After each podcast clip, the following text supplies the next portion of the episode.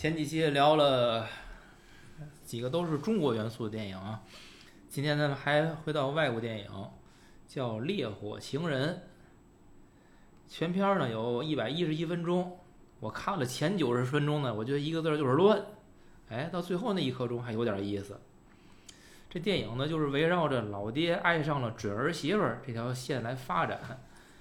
奸情败露呢，就几乎是这种电影的必然的走向。我的观影观影过程就是说，等着接锅的那么个过程。只是最后呢，家破人亡，身败名裂，这个结局是有点残忍的。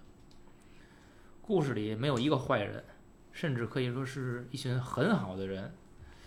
而悲剧呢，不可避免的发生，只是因为每一个人都做了自以为有控制力的选择。遗憾的是，混沌世界。既不保护理性的人，也不虐待感性的人，他释放出的每一只黑天鹅，都早早的在黑暗中伸展翅膀，只等自蒙双眼的聪明人们把他们一一牵出。死是悲剧最简单的结局，活下去才是最牛逼的悲剧。所以恨一个人到极点时，才会发毒誓，要对方生不如死。看到最后。我觉得这是一部关于选择和放弃的电影。选择的同时意味着放弃，放弃的同时呢，也意味着选择。我们的问题是啊，常常只看到了选择，或者是只看到了放弃。事实是，被有意或者无意忽略的另一半，从未放过，也从未亏待过每一个选择和放弃。更加残酷的是呢，现实世界不是独角戏。在每一出对角对手戏里，你又怎知对方的选择和放弃呢？于是，在所有好的故事里，我们彼此深爱，彼此伤害，直至死方休。哇！那这这只剩鼓掌了。啊，这个电影，这电影啊，我提的，你提的。我先说一下，我跟你说，我先我我数了个数，这数。就是我记得我看到了六十三分钟的时候，我大概我数了一下，他们一共干了好像是五回，啊，怎么了？平均十来分钟一次，就是这电这电影的特点。哦，哦哦这电影咱们中文的翻译叫《烈火情人》，英文就很简单，就叫 damage，就是叫伤害。嗯，到这次做节目吧，我整个看不算看片段，应该是五遍。哦。这电影我非常喜欢，就是在不同的年纪看这个电影是不同的感受，啊。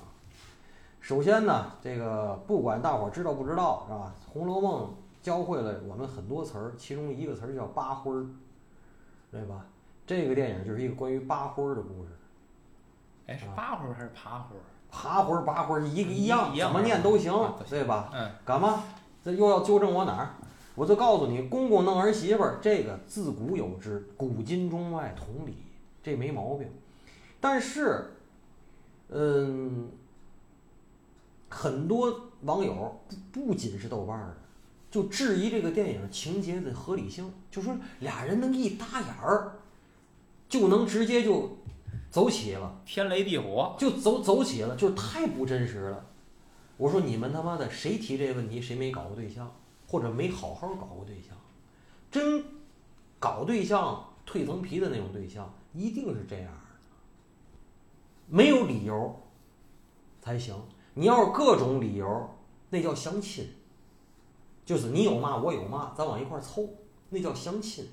那相亲得列 Excel 表，你有哪个条勾，我有哪个条勾，然后你有的我没有，没有放放电瓶，电瓶秤秤，你不行这，你给我补二十万啊，嗯，知道吗？这电影说的真不是这件事儿，这电影说的是就是真爱，一不是不见得是爱，不是您这个事儿啊，我跟您说，不是我就这么一一一说，你不要那么认真这种吸引，这种 attraction 这种东西啊，它是感情、肉欲和所有东西的一个集合体。它我从来不说，我从来不认为这个东西就是纯是就是爱情，就是什么一见钟情。有没有情有，但情只是这件事儿这个吸引力的一部分。吸引力，这就是个吸引力，对，没什么其他的。不有情，这里头有情，也有肉欲，也有别的。还有就是什么呢？你知道吗？就是这俩人一搭眼儿，这女的，我操，我就我就看上她了。然后旁边儿，比如咱俩人一块儿去，你看这女太丑了，能明白吗？我这都不行了啊！我说必须，我得今天我得把这微信我得给加上，因为这这这太丑了。你是真心认为他丑，你明白吗？就是咱俩就就能到这个这种吸引，就是是非常个人化的，是非常个人化的，你知道吗？所以首先我就反驳一下，就是说，好多人说这情节不合理，我说这不合理，你们一定他妈就没搞过对象，或者没好好搞过对象，好好搞过对象那种能蜕层皮的那种对象，一定是会有这种情节发生，你知道吗？还有一个问题，我岁数越大我越俗。他呢，不算太凤凰男，但是也是凤凰男。原来就是个小镇医生出身，但是小镇的医生，其实在小镇上也算个当地的社会贤达吧。但是那不够牛逼。但是人家那老丈人一步一步给他扶成了内政部长啊，对吧？内阁都进了内阁了呀。这意思就是我说男主角那意思不一样，但是说明什么呢？我认识你时候，你还是一个小镇的医生，人家那媳妇儿不就说这事儿吗？搞对象要趁早，就是搞瞎扒，咱天人叫瞎扒，这婚外恋或者就是脚踏几只船要趁早。你趁早弄完了以后，你就发现最后都一样。可是你早没弄到，你五十来岁你弄这个，其实演这个电影的时候，吉米·艾斯才四十多，但是他演的是一个五十多岁的人。这个演技的事儿，咱一会儿再说。就是说。你你在你这个岁数才开始玩这个，他一定是身败名裂，你无法控制你自己。你是觉着我都能控制，这不就是一个外国宋思明吗？只是宋思明利用权力，他没有那么多的利用权力，他是利用地位，对吧？你别你别接我了，跟那司机说什么这那个，你觉得那司机是傻逼吗？而且这里演的好就好在那司机一开始看他那种眼神是非常尊重的。到后来，司机再看那，你仔细看那司机，为什么我看过五遍？这里有好多细节交代的特别好，那司机看的眼神就不一样了。还有那个他那女秘书，人家心里都有数，怎么来怎么去，明白吗？那所以就是说，这电影拍的很细，非常细。所以我说这搞对象要趁早，搞瞎巴也要趁早，就是婚外恋要趁早。还是少搞。啊，还是烧稿这事儿。反正我我就觉得这是一个什么故事呢？就是一个从这个朱丽叶·比若什角度讲，就是一个畸恋受害者找替代品的一个故事。啊，是对，就是这么个故事。是，哎，你知道这个我第一就是看老杨说他们俩这个对上眼儿那个在宴会上那一下，你觉得合理吗？合理啊。我真觉得合理，您认为合理啊？合理，我这同意你，我我不我不一点都不反对这个。很多人说说不可能，但是你知道什么？我当时啊，就是这合理合理，但是我第一反应不是这个，你知道吗？哎呦，我一想，这是不是他不是部长吗？那会儿，你看是不是已经升部长了？那会儿还是莱文斯基是吧？我我我我一想，哎呦，这是不是外国女间谍呀？还是想想干嘛呀？战片，没看剧情？我天，不是，因为他太他太快了，你知道吗？就是对上，就是说。他如果是这说白了是美人计，这事儿这也成立。他是对上眼儿了，这事儿都成立。我当时我第一反应就这么快，这事儿就是这样，这这这会会不会是个美人计呀？我得满，因为我也没我也不我说我不看简介，什么都不看，满怀期待的看一下，哟呵，这是正经搞对象，不是美人计，我挺意外的。嗯嗯，他是先考察公公，是吧？哎，公公合适，哎，他跟他儿子交往的，所以他。电影里，他跟他儿子单独出现的场景没出现，他先跟他公公碰面去了。所以说，为什么他是主动去找呢？就是他所追求的这个东西啊，是一个生理上的和心理上的一个双重高潮，最后是。然后他就是在这个过程中，呃，他是之前嘛，他他电影里没有详细说他是怎么跟他哥哥这个怎么个虐恋啊，怎么个方式。只是那么一笔带过了，他是有原著小说的，我估计他会会有一个很详细的交代吧。就是那句台词怎么说？就是受过伤害的人啊，他是不是正常人？他情感不是正常，不知道那台词怎么写的。呃啊，他们没有恻隐之心，那句台词说的是。所以他怎么能达到他的这个高潮呢？就是他阈值特别高，他必须哎，就是破坏别人的这种家庭，才能达到他的高潮。就像你说这个拆家的呢？对他最后电影里为什么？我以前不讲过有啊，就是拆以拆家为己任嘛。嗯。为什么表现出他最对他他最后是流着流了一滴眼泪？他没有别的，就一滴眼泪啊。嗯。就是这一滴眼泪流下来是非常困难的。然后他流眼泪的时候，他生理达到高潮了，他心里也达到高潮了，然后他很漠然的他就走开了。他就是就是这样嘛。对。哎，这说有深度。我给那就是我给安娜老师补充是这样啊，接底儿就怕老乡。这个电影里最关键的人物是他那个妈，是朱丽叶·比诺什他妈。朱丽叶·比诺什他妈的每次出场都是这个电影里头的亮点，他来揭穿真相。所以你再回头看，为什么我说我看五遍？你再回头看，我告诉你，他们俩的认识是朱丽叶·比诺什有意为之啊。他妈妈后来就跟这爹说：“说你看，你都不敢正眼看他，这是我闺女，那意思就是上位的一个，他已经设计好了这条路径，你不要。”就等于说让这件事儿失败，嗯，能听懂吗？所以其实这件事儿是朱丽叶·比诺什，他他要全都要，生理的快感，社会地位，翻身。其实他才是想翻身，他想这一下他就翻身，他进来他真就翻身。人家那妈一开始觉得你干，一开始你看这电影的意思，他这妈是觉得这闺女干不成，后来呢是就叫叫公公，你别坏我闺女好事儿。一开始他觉得这事儿难度非常大，明白吗他几次出场，这妈妈太关键了。我那我觉得他妈怎么搅和呢？他没不但没帮忙，还给他妈老多乱呢。开始有点搅和，到后来是不搅和了，是想促成。可是这事儿已经无法让，就是每个人都控制不了这件事儿了。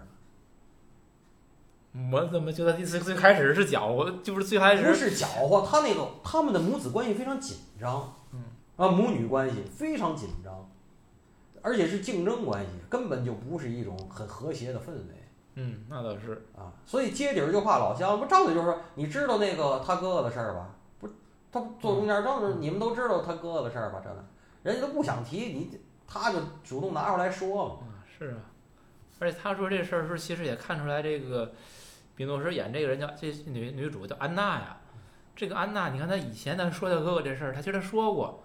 但是她说的都是能说那部分，她挑着说，挑着，而且是好像就是我不回避这个问题，你们问我就告诉你，就是也都都都不叫轻描淡写，就是你你敢问我就敢说那种感觉。可是等到他妈一说的时候，他就你别那次别说了，非提这种不合时宜东西干嘛呢？就是因为就是他妈能说那个，那就都是重磅炸弹，对吧？有已经是他不可控都是电台不让播的，哎，对，他妈说那都是电台不让播，他不可控，他自己说他他可控。就是这个这个人其实不太好，所以说这件事儿里，在这件事儿里头，就是说铁叔就是杰杰里米安斯演这个，才真的是工具人。我说的工具人是啥意思？什么妇女用品？他是陷的最深的，用后即弃，真的。所以最后最后人家那些安娜已经两次问他，这儿媳妇问他，就是你想这样吗？他说不行，咱得走，咱俩人怎么着？我什么那意思？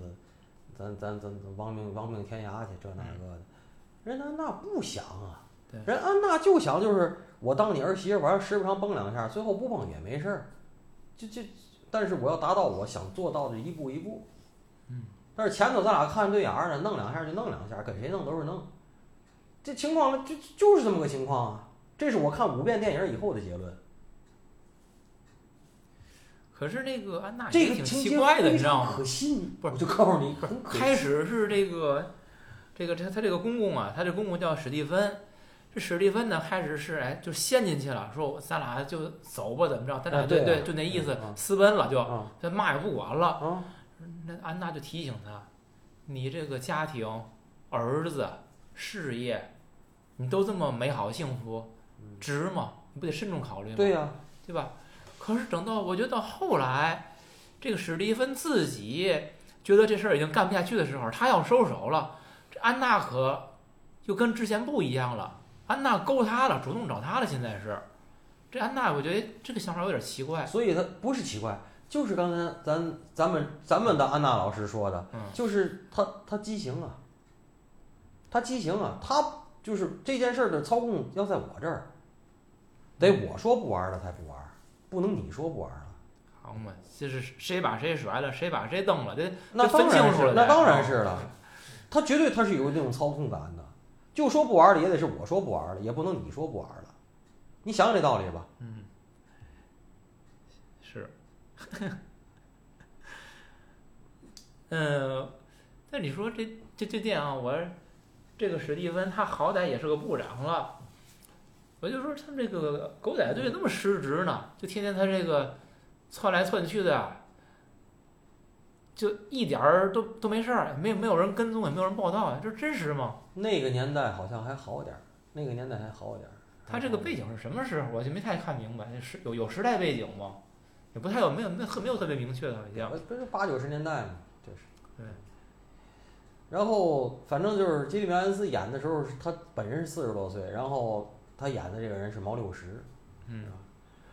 还有就是，我为什么说我说他这里边细节呢？就是你去看他那个妈，你去看他那个女秘书，你再看他那个媳妇儿，他那媳妇儿从第一起，他就认为这个安娜是危险的。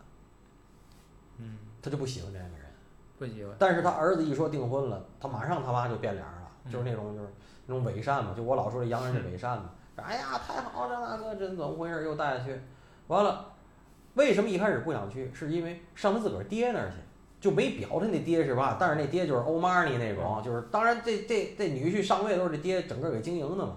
然后以后那爹就不，那爹就老了，老糊涂了，就就弄过来就没完没了这那个。他妈一一开始说那句话就是跟他儿子都埋怨他儿子，就那意思，上老爷那儿去，你带他干嘛？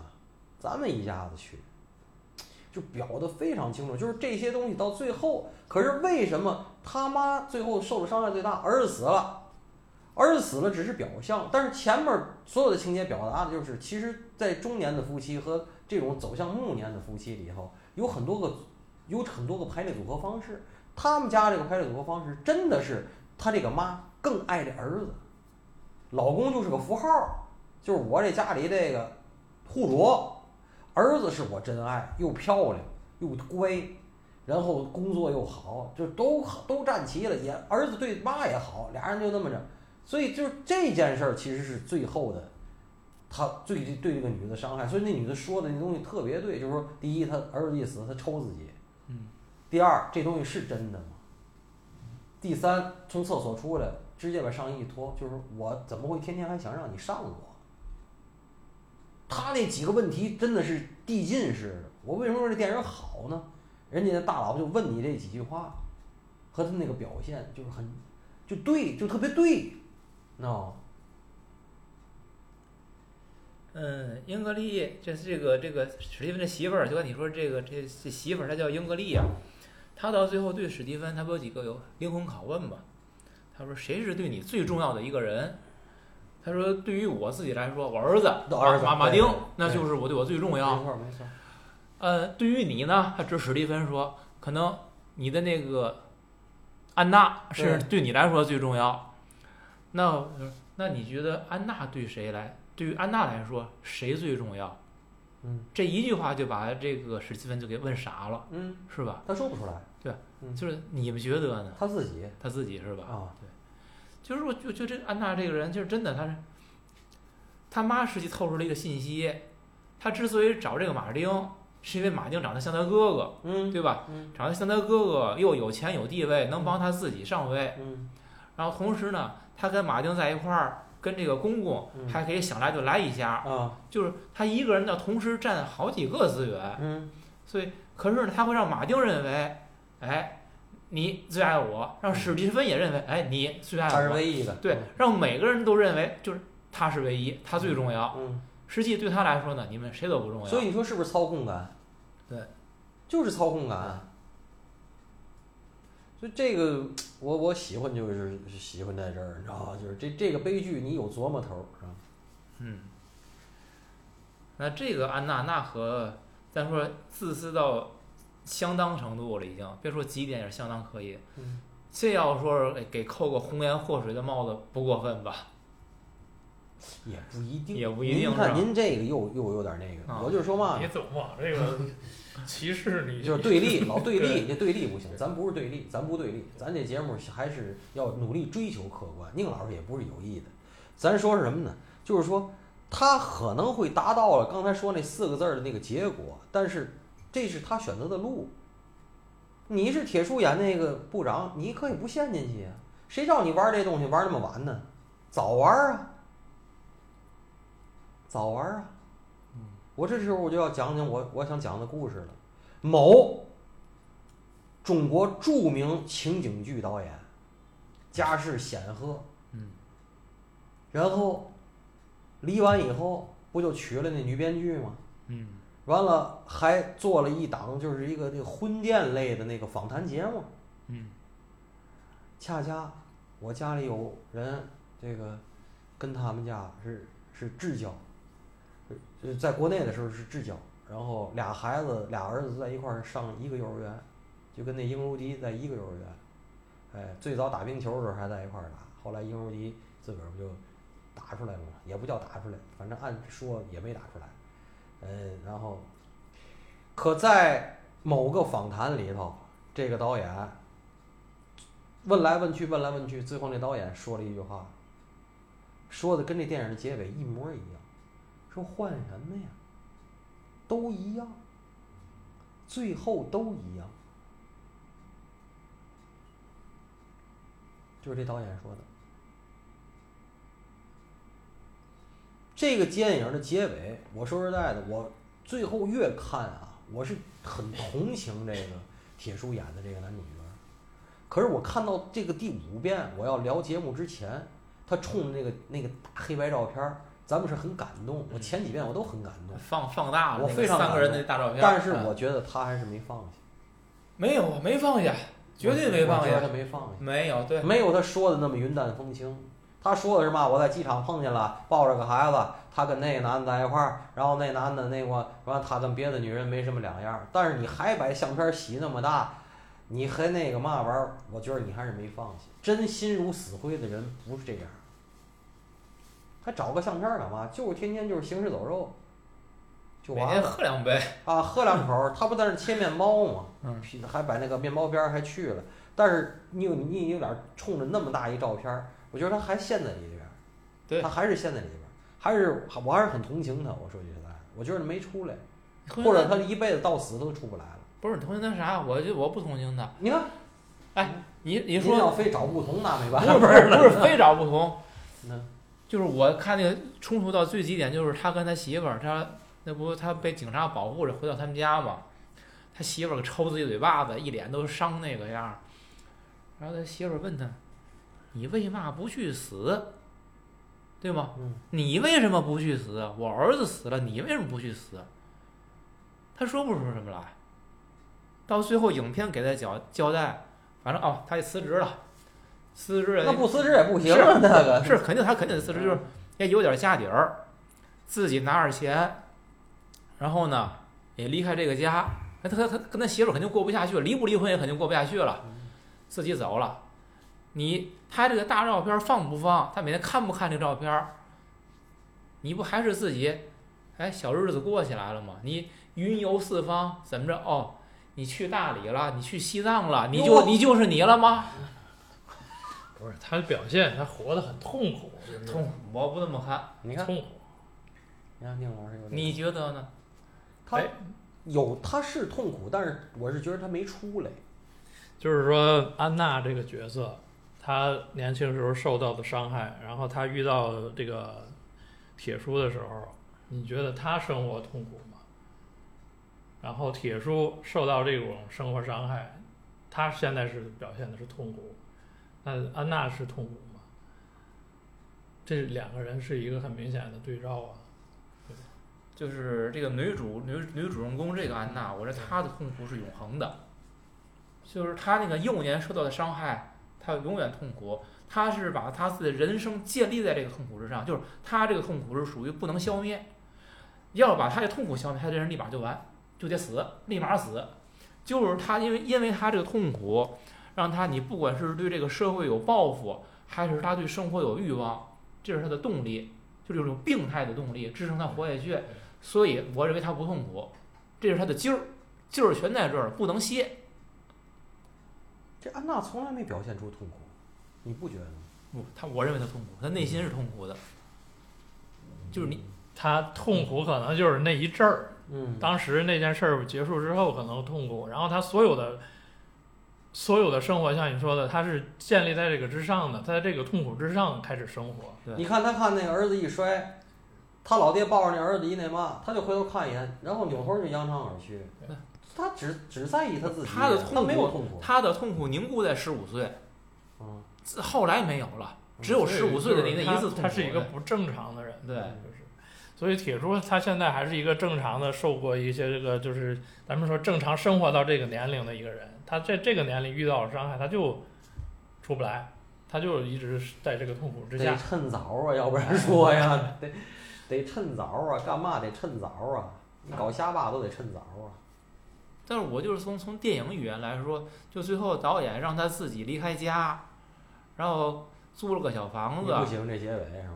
我谈不上喜欢，就是说生活的也还不错，感觉那就是你要干嘛？要饭去？不是那个意思，就是说你铸成的这个错，安娜脚底抹油走了，然后呢，你这不也脚底抹油了吗？你都走了，然后所有这些痛苦，那不都留给你媳妇自己一个人承担了吗？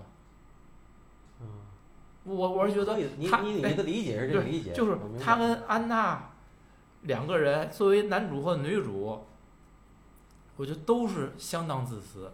就这个男，就是安娜是极端自，那个女女主是极端自私。这个男的这个史蒂芬呢，他也没好哪儿去，嗯，就是他们都是为了自己的，就是出于各自不同的目的，满足自己的需要。然后这事虽然最后这事儿演砸了，嗯演砸了之后谁也没打算负责，全都走人。他这责也负不了啊，不是不打算负责怎么负啊？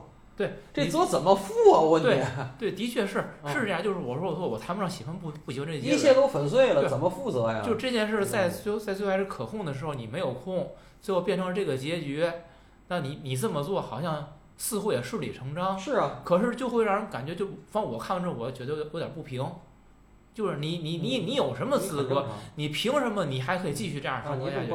对吧？你你按我说，你就该死去，你为 你为什么不付出代价？那不生不如死吗？对呀，啊对，所以我就说，生不如死，对，啊，你拿生不如死来解解释，不就解释通了吗？嗯好电影，这个我很喜欢。然后这个铁叔呢，就是咱们影迷给起的，就是他演虐恋这，他演了不少商业的烂片儿。我说实在的，那些什么铁面人里头那些我都不喜欢。然后，但是他演洛丽塔，咱们可以找一期聊聊，连原著带这个，咱们可能以后咱们还要做这个查泰莱夫人情人，这些我都觉得都都是可聊的，你知道吗？都是可聊的。他演虐恋这块儿来讲，他的那个他的表情是非常忧郁的。他他在英国演员里头，我觉得，嗯，他跟那个拉尔夫·费恩斯是另外一个劲儿。嗯，但是拉尔夫·费恩斯从参加这《零零七》以后，我对他印象太差太差了。你看他原来演这个什么辛德勒呀什么的英国病人，我挺喜欢他的。这这这这，反正人人都得挣钱呢，咱这话也得拉回来说，嗯外国你得允许人家，对对吧？结个尾，我说我接个尾，嗯，到点了了吧啊嗯嗯，就这史蒂芬就是铁叔，最后一次是偶然在机场看见了安娜。嗯，此时的安娜呢，跟他每次那个避风港彼得在一起，说手里抱着一个孩子。嗯，铁叔看着她，觉得跟别的女人没有什么两样，但其实呢，史蒂芬就是他，他心里边的那个他，跟别的女人不一样。但是那个女人呢，只活在曾经的短暂现实和从今以后的永恒的记忆里，而我们知道，现实总是很狗血，而记忆只会说谎。所以呢，谎言是对抗现实的好工具，它让凶恶者可以忍心冷酷到底，它让善良者相信这世界仍可温柔相待。know you shouldn't have, the more you know you shouldn't have it, the more you want it. And then one day, you get it. It's so good to you.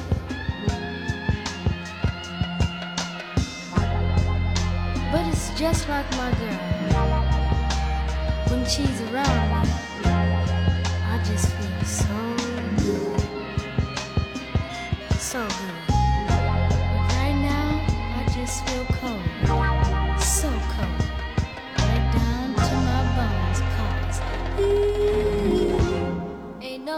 sunshine.